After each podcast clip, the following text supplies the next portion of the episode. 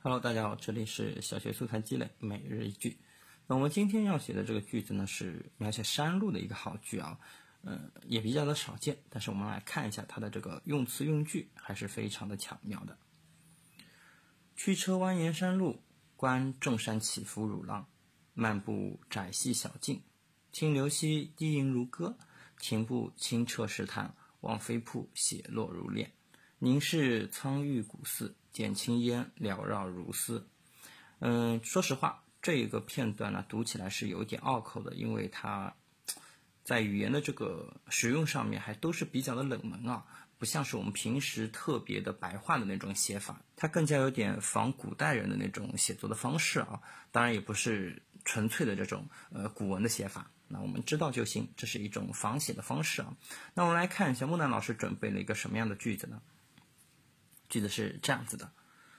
徒步走在乡间，望稻田广阔无际；骑车扬长小道，看溪水涓涓细流；停车细品美景，观远处袅袅炊烟；远眺处处村落，听溪间阵阵蛙声。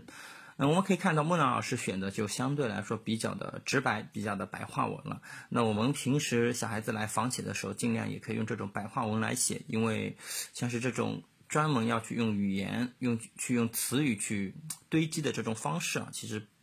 比较考验我们的这个语文的这个基础啊。那我们如果可以做到，那当然是更好。但是大部分的孩子，我相信还是会比较难的。那么我们今天这个片段呢，我觉得大概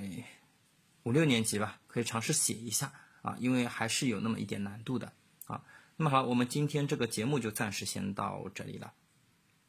最后呢，木南老师给大家准备了我们小学各年级段的精炼的笔记和同步的课后训练，大家可以添加我的微信好友免费获取。我的微信号呢是幺七三二六七二二零五二，幺七三二六七二二零五二，资料是完全免费的，只要加我好友，我就会呃把对应的这个年级发给你。好了，那我们今天的这个节目就到这里结束了，我们下期节目再见。